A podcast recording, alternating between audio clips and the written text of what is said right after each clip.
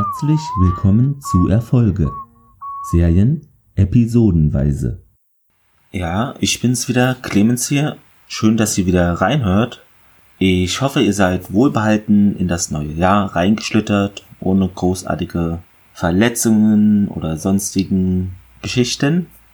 Wir sind jetzt angekommen bei der dritten Folge der ersten Staffel, Dark Angel, und die heißt Tod eines Volkshelden und auf Englisch Cream. Die originale Erstausstrahlung in den USA war am 31.10.2000 auf Fox und die deutsche Erstausstrahlung war am 12.02.2002 auf Fox. Regie führt dieses Mal Chris Long. Das wird dann auch seine einzige Dark Angel Folge bleiben und er hat später noch unter anderem 23 Folgen Gilmore Girls gemacht, 27 mal The Mentalist und war Executive Producer bei The Americans 36 Episoden lang.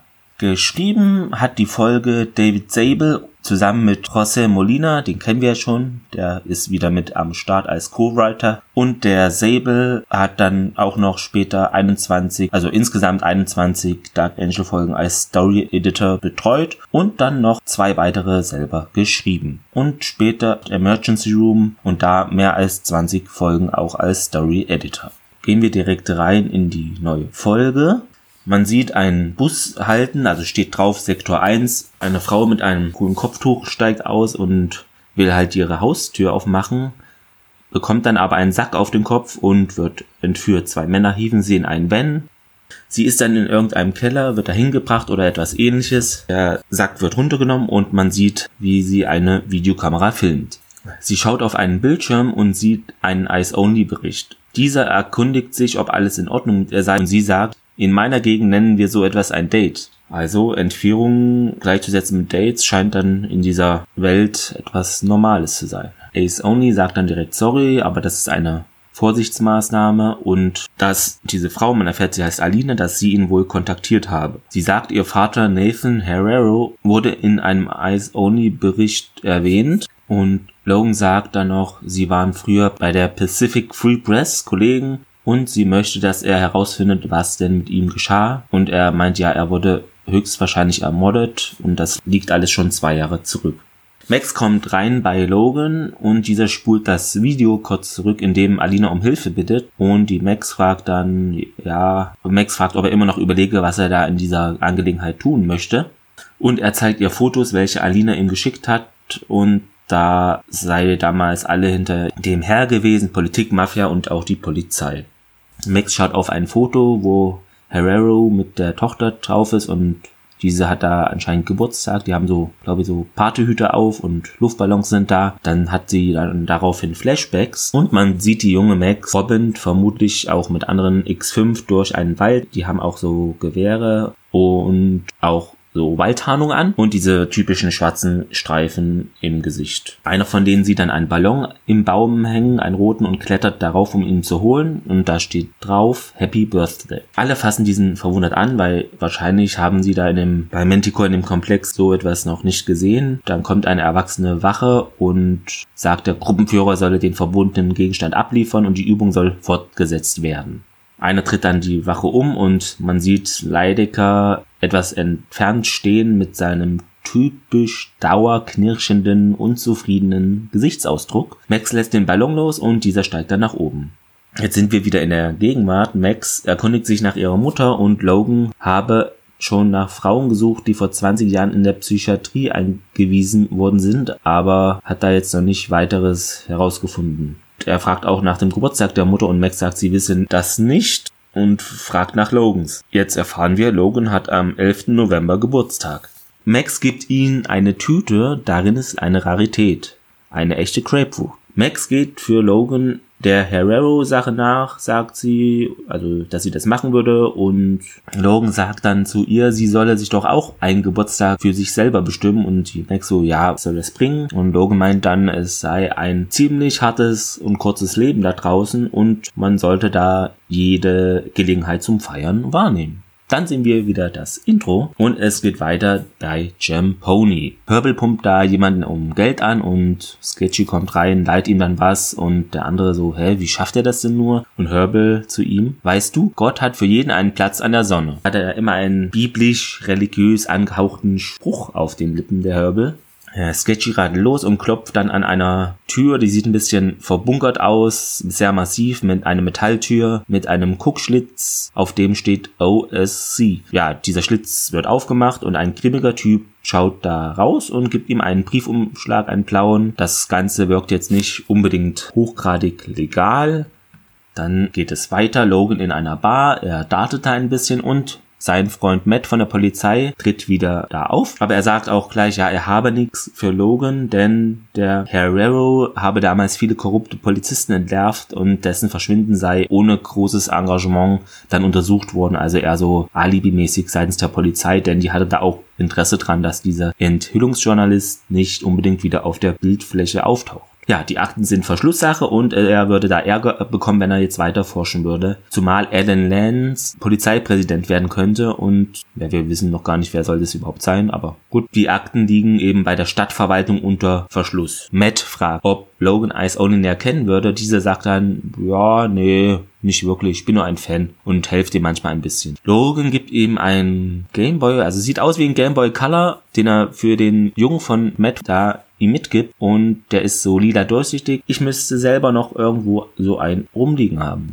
Jetzt sind wir in einer Unterführung, da ist Graffiti all over the place, also überall Graffiti, wie man es so kennt. Und einer besprüht gerade ein Wildlands-Plakat. Ein nettes Detail in dieser Szene, wie ich finde. Ja, die Leute fahren da BMX und OC und Herbal schauen zu und beobachten da eine Frau, die da steht. Und OC sagt, bei der Mieze würde sie zur Sache kommen. Herbal dann zu ihr, der Allerhöchste sagt, dass wir nicht von sündigen Dingen sprechen sollen. Ja, und die haben dann ein bisschen kleinen Diskurs dann darüber. Der Sketchy fährt dann auch mal mit seinem Mountainbike rum und will mit Tricks diese Frau da beeindrucken. Max kommt dann auch hinzu, also haben wir wieder die Hauptleute fast alle mit am Start, die wir so kennen von der Firma und zieht dann die Show für diese Frau ab und OC sagt aber, sie wolle die selber aufreißen. Er macht einen weiten Sprung dann und dabei so einen Trick, indem er diesen Lenker irgendwie so zur Seite macht und fällt auf die Gusche. Der blaue Briefumschlag rutscht ihm dann aus seiner Tasche. Man sieht, wie dieser Umschlag dann von einer Pfütze so durch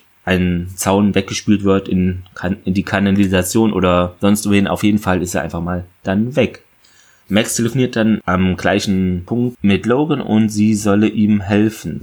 Jetzt sieht man, wie Max abends mit dem Motorrad umherfährt und dann ein schwer bewachtes großes Gebäude, wo Leute durchsucht werden, die da reingehen mit so mobilen Metalldetektoren, die die Polizisten da in der Hand haben.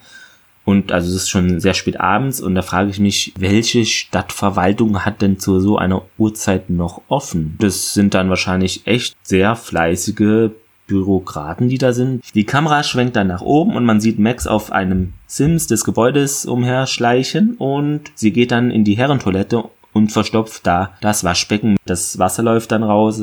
Ja, dann sieht man, äh, wie sie sich die Lippen schminkt. Geschmack wahrscheinlich wieder Kirsche, wie wir ja seit der letzten Folge wissen. Man sieht, das Wasser breitet sich da langsam im Gebäude, also auf jeden Fall auf diesem Stockwerk aus.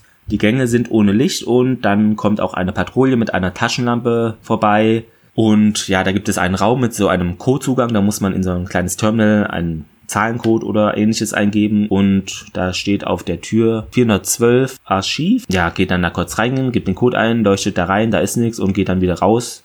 Die Max beobachtet das Ganze, da sie an der Decke rumklebt. Also jetzt hat sie dann auch den Code, weiß sie, wie sie in diesen Raum kommt. Genervt bemerkt der Polizist das auslaufende Wasser und das meldet er auch per Funk. Max gibt den Code ein und geht dann ins Archiv und der Polizist sieht dann auf einer Überwachungsanzeige, dass in Raum 412 wohl jemand unbefugt eindringt, äh, denn da blinkt die Anzeige rot. Max nimmt dann Harrows Akte, beziehungsweise sieht man das jetzt nicht, aber es ist eigentlich eine CD und nimmt es in ihre Jacke. Der Polizist kommt mit gezogener Waffe rein. Max schwingt sich dann oberhalb des Raumes zwischen verschiedenen Röhren umher und babbelt den Polizisten voll, stürzt sich auf ihn von oben herab und der ist dann erstmal down. Es kommen dann weitere Polizisten an, sie schmeißt dann aber Regale in die Richtung zur Tür, sodass die dann erstmal blockiert ist und macht ihren beliebten Ich bin eine Glashasserin Move, indem sie durch ein Fenster springt, was nicht offen ist. Also das haben wir auch schon mehrfach gesehen. Sie ist jetzt kein besonderer Glas-Fan, sondern hüpft da bei jeder Gelegenheit einfach mal durch. Warum nicht, wenn es Spaß macht? Sie schwingt sich auf ihr Motorrad und düst los. Die Polizisten schießen dann, aber ja, treffen nicht wirklich und sie wird da auch nicht verletzt und sie fährt diese dann fast um. Hier kommt es noch zu einem kuriosen Dialog. Der eine Polizist sagt, was zum Teufel war das denn? Und der andere darauf, ich bin nicht sicher, es sah aus wie ein Mädchen. Wir sind wieder bei Jim Pony.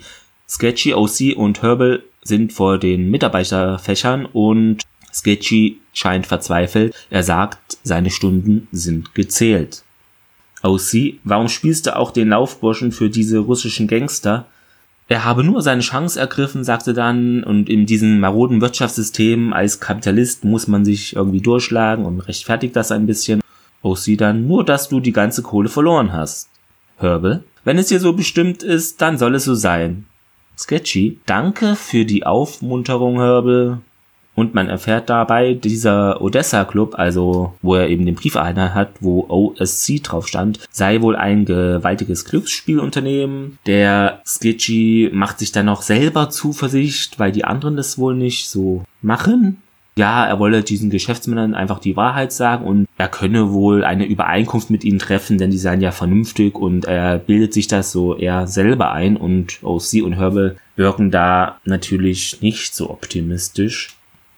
Wir sind wieder bei Logan und dieser sagt zu Max, ja, nach den Unterlagen der Polizei ging man wohl von einem Auftragsmord aus. Beltran sollte dahinter stecken, also ein Syndikat und als Vergeltung für die Ermordung eines Adjutanten des Bürgermeisters. Logan glaube aber, dass da noch jemand anderes im Spiel sei, da der Herrero eben schon drei Tage davor entführt wurde und einen Tag nach dieser Entführung entdeckt eben die Haushälterin Spuren eines Kampfes und hätte ihn dann auch als vermisst gemeldet. Und die hat zu dieser Zeit keinen Kontakt zu ihm und sie sei damals abgehauen. Sie sehen sich dann ein Vernehmungsvideo der Haushälterin an. Diese heißt Rebecca Cuttrell und sei eben zwei Wochen danach auch verschwunden. Logan merkt an, ja, die könnte irgendwie dann doch auch etwas mit dieser Sache zu tun zu haben. Also findet das Ganze auch ein bisschen merkwürdig an dieser Stelle.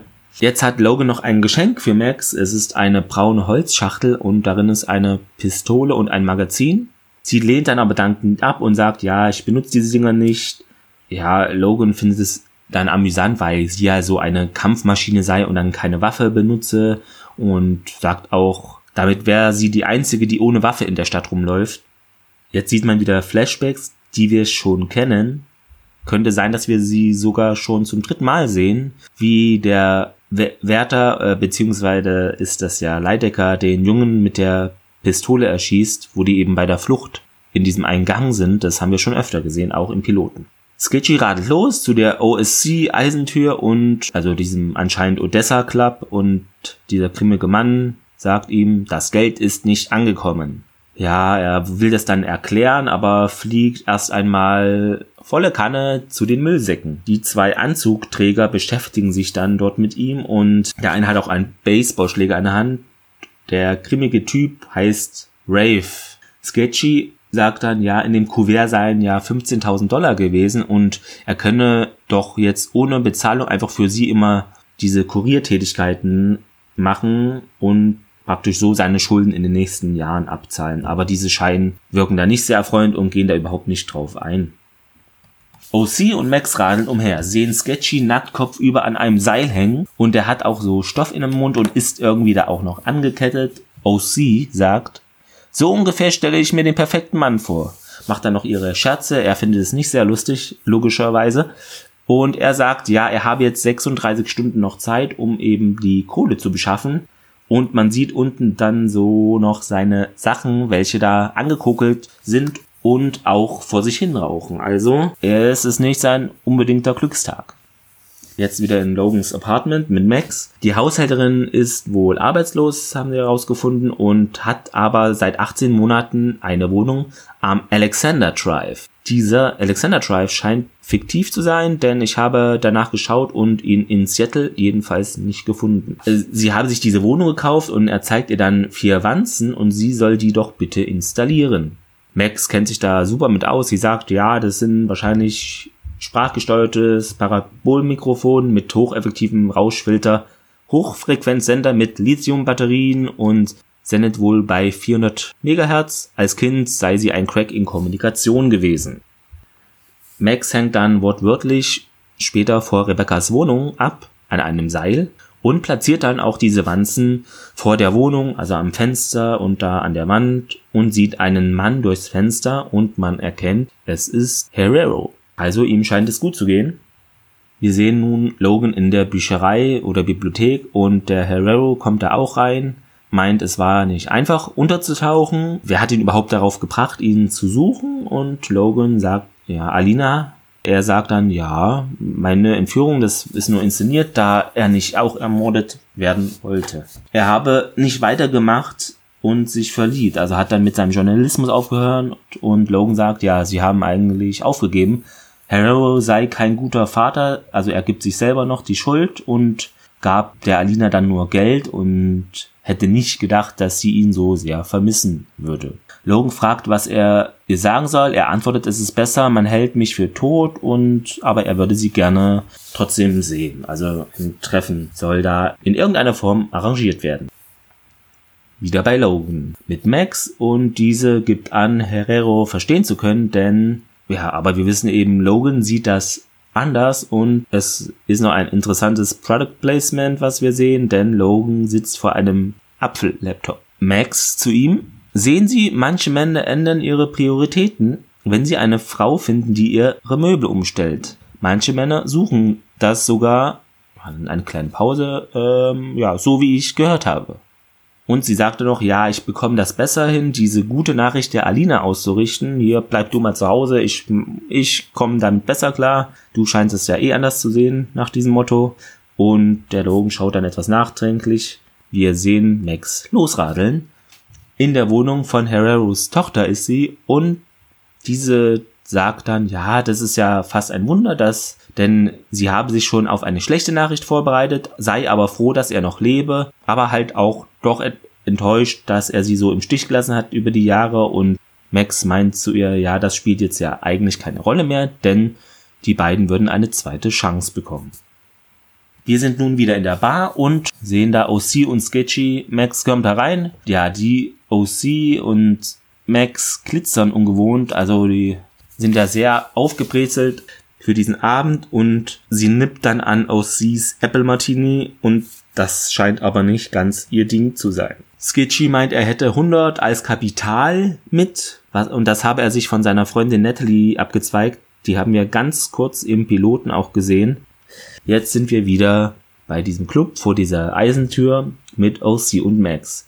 Sie wollen sich dort Zutritt verschaffen, indem sie zwinkern die Kerle bequatschen. Die machen logischerweise auf Max sagt, ja, ich will hier dieses Spiel mit der Kugel spielen. Ich habe vergessen, wie das heißt. Also macht einer auf naives Dummchen und scheint damit auch durchzukommen. Nun sind die beiden Max und OC vor dem Roulette-Tisch und ja, die Max sagt dann, das Rad dreht sich mit 3,2 Umdrehungen pro Sekunde und die Kugel rollt mit einer Geschwindigkeit von 4,5 Metern pro Sekunde. Was witzig ist, denn ich habe eben, um mitschreiben zu können, für mein Skript dann den Untertitel aktiviert und da steht interessanterweise, es sind 4,4 Meter. Aber synchronisiert sind es 4,5 Meter pro Sekunde und der Rest sei Physik, sagt sie. Sie visiert die Kugel mit ihrem Hightech-Augen an, sagt, ja, oh, sie setzt doch hier alles auf die 11 und, oder setzt auf die 11 und, ja, 9 Rot gewinnt aber und Max sagt, ja, ich weiß halt, wo die Kugel landet, aber eben nicht, wo sie da noch hinspringen könnte, denn die Kugel springt dann manchmal noch auf ein anderes Feld. Jetzt sieht man einen Cut und ja, 13 Schwarz soll die sind jetzt die OC das Geld setzen und Bingo. Es läuft besser für die beiden und diese sahen ordentlich ab. Der Schiffsstaffel wird immer größer. Die werden dann auch schon etwas argwöhnisch beäugt von den beiden Einlassern und fordern sie zum Pokern auf. Dort wird dann gespielt Five Card Stud. Und das ist anscheinend eine frühere Poker-Variante, auch Stud Poker oder offenes Poker genannt. Five Card Stud ist die klassische, allerdings heute kaum mehr gespielte Form des offenen Pokers. Das läuft vorerst eher mau und auch sie macht dann aber ein neues Kartendeck auf und auf Max Vorschlag wird das Limit dann für die Einsätze aufgehoben und beim Mischen der Karten scannt sie diese blitzschnell. Sie haben dann kein Geld mehr zum Callen oder erhöhen und bieten sich beide dann für eine Nacht an und das sei ein Gegenwert von 1000 Dollar, sagen sie. Die Jungs da, die zwei Männer willigen darauf ein und Max gewinnt dann das Spiel mit einem Straight Flush alles Herzen, 7, 8, 9, 10 Bube. Der Typ hat ein, nur ein Full House, also drei Könige und zwei Buben und die zwei Typen schauen da ein bisschen ungläubig rein. Und Max und OC werden von denen gehindert zu gehen und die sagen, ja, mach doch weiter, es ist unhöflich jetzt hier so abzuhauen. Also die wollen natürlich, dass da wieder ordentlich Geld von denen verloren wird und dann bei denen im Casino verbleibt. Ja, als sie draußen sind, warten die zwei dann schon auf die beiden und noch ein weiterer kommt hinzu und die wollen denen das Geld dann mehr oder weniger mit Gewalt abnehmen. Max haut daraufhin zwei um und einer von denen hat auch eine Knarre, die man kurz sieht. OC kämpft mit einem volle Kanone mit dem Bein an eine Stelle, wo es uns Männern besonders weh tut. In der Aufnahme im Hintergrund sieht man noch, wie Max einen Typen quer durch die Gegend fliegen lässt und sie bekommt das aber nicht mit, weil sie gerade nach vorne in die Kamera in die andere Richtung schaut.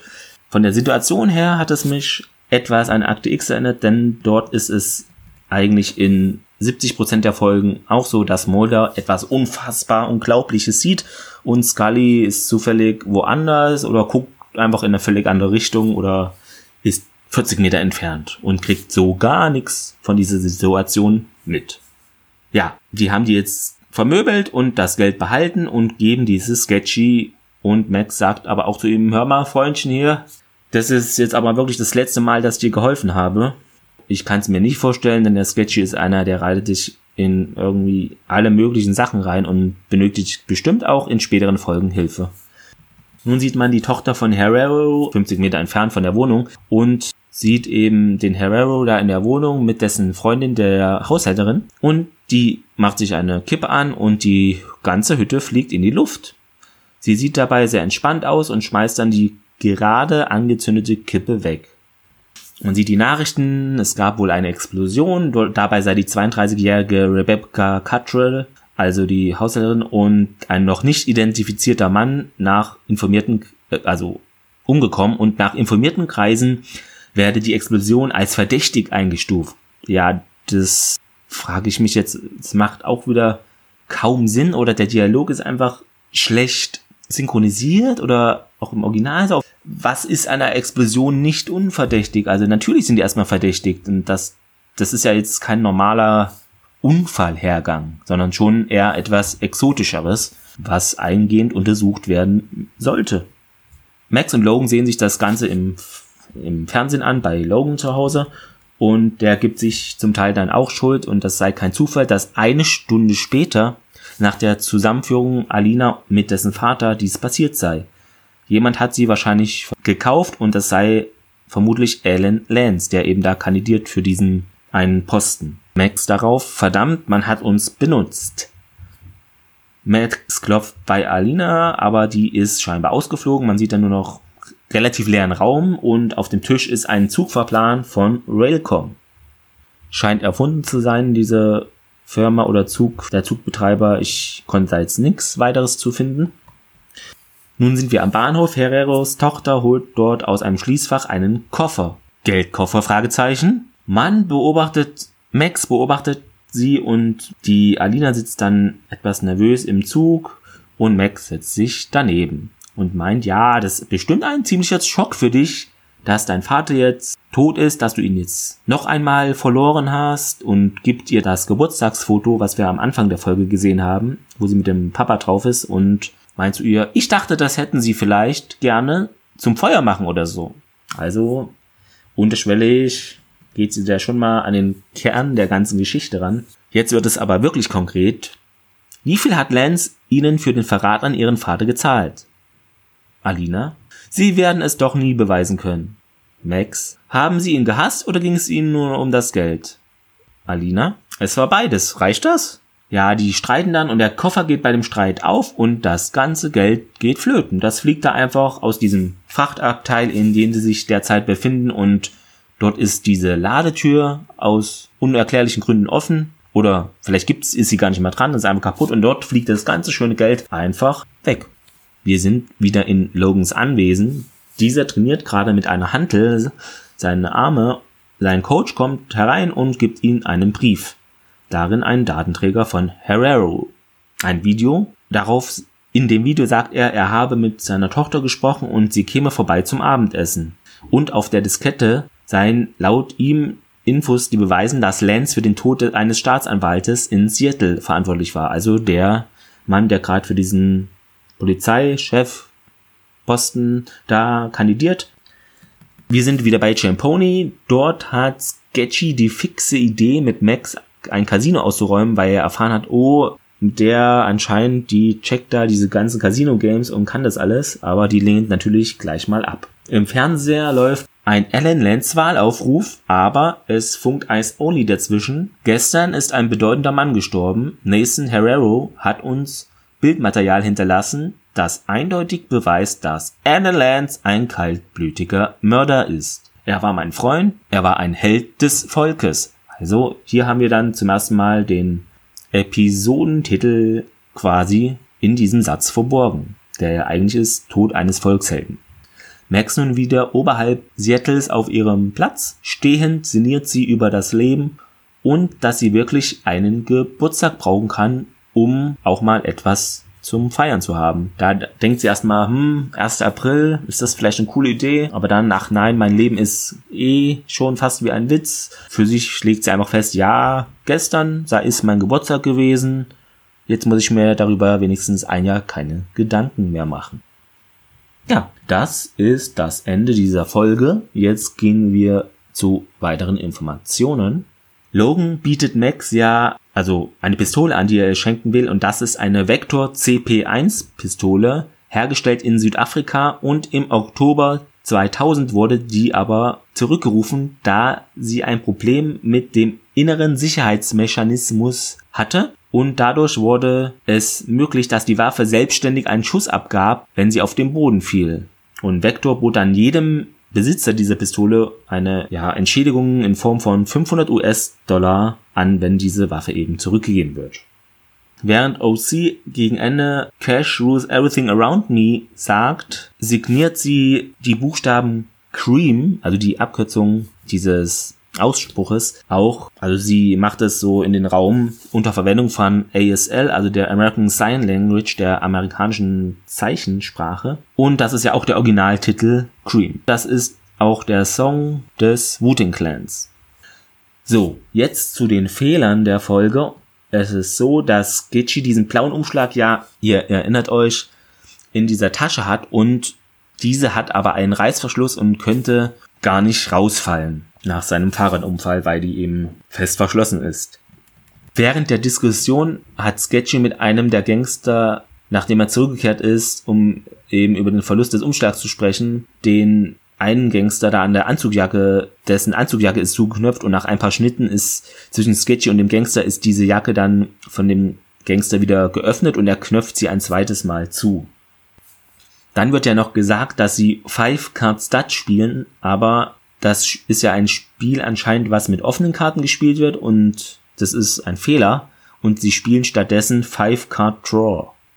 Und das letzte ist, glaube sogar in der letzten Folge auch passiert. Und zwar die junge Max Geneva Loke wird als Geneva Locke, also ohne E hinten bezeichnet. Und da frage ich mich, was haben denn nur alle gegen dieses Mädchen, gegen diese junge Schauspielerin? Wie kann man denn in jetzt der zweiten Folge schon hintereinander ihren Namen falsch schreiben? Was stimmt mit den Leuten nicht? Naja, jetzt zum 5, 6, 7, 8, 9 Zitat der Woche. Ja, es ist irgendwie total bescheuert, aber ich fand es dennoch witzig. Mein Zitat der Woche ist Polizist 1, was zum Teufel war das denn? Polizist 2. Ich bin nicht sicher, es sah aus wie ein Mädchen. Also als ob er noch nie ein Mädchen gesehen hat oder nicht glaubt, die können Motorrad fahren. Also ich fand kurios, witzig und bescheuert. Alles in einem und das ist deshalb mein Zitat der Woche. Nun zum Fazit. Tja, da sind wir wieder. Ich persönlich fand die Folge nicht ganz so prall und auch, dass die einige witzige Dialoge sie nicht ganz so retten konnten, denn Sketchy meint, man könne mit der Mafia vernünftig reden, also das ist, scheint mir dann selbst für ihn etwas zu blauäugig zu sein. Und ja, diese ganze Herrero-Story wurde auch nur so halb erzählt, also da habe ich die Rückblenden oder weitere Infos vermisst, die es sonst gibt an solchen Stellen und es war mir zu verschachtelt und komplex erzählt. Also das kann man natürlich machen, aber dann muss man es so gut erzählen, dass es auch klappt, aber meiner Ansicht nach hat das nicht so funktioniert, diese Erzählung über diesen Enthüllungsjournalisten. Letzten Endes eine klassische Füllerfolge, welche die, die Story nicht wirklich voranbringt und man würde diese Folge auch, sag ich, kaum vermissen, wenn sie nicht da wäre. Da ich aber mit etwas Positivem enden möchte, ich fand es das Mindset klasse, dass Sketchy ja dieses Mafia-Geld von A nach B bringen soll, verliert und am Ende bekommt es die Mafia wieder, aber die Mafia bekommt es ja wieder durch diese mafiöses, durch dieses auch mafiöse Zusammenwirken von Max und OC, die da ja schon im Casino betrügen und es ist auch das eigene Casino-Geld von Mafia, was sie wieder zurückbekommen. Also bekommen sie eigentlich gar nichts zurück. Netto kommt da eigentlich gar nichts bei rum, nur dass sie denken, sie bekommen das Geld wieder von dem Sketchy, ne? Aber die wissen natürlich nicht, dass da eine Verbindung von Sketchy, OC und Max ist. Das war's soweit von mir. Mich würde interessieren, wie fandet ihr die Folge? Fandet ihr sie auch eher durchschnittlich oder sogar gut? Was wäre denn euer Zitat der Woche gewesen? Ja, ich freue mich, wenn ihr dies kundtut bei Twitter, Facebook oder mir eine Mail schreibt. Das geht ja auch. Steht ja alles auch in der Beschreibung, die Kontaktdaten und würde mich freuen, wenn ihr dann auch nächste Woche wieder einschaltet zur dann fünften Episode von Erfolge. Das war's von mir. Macht's gut. Ciao.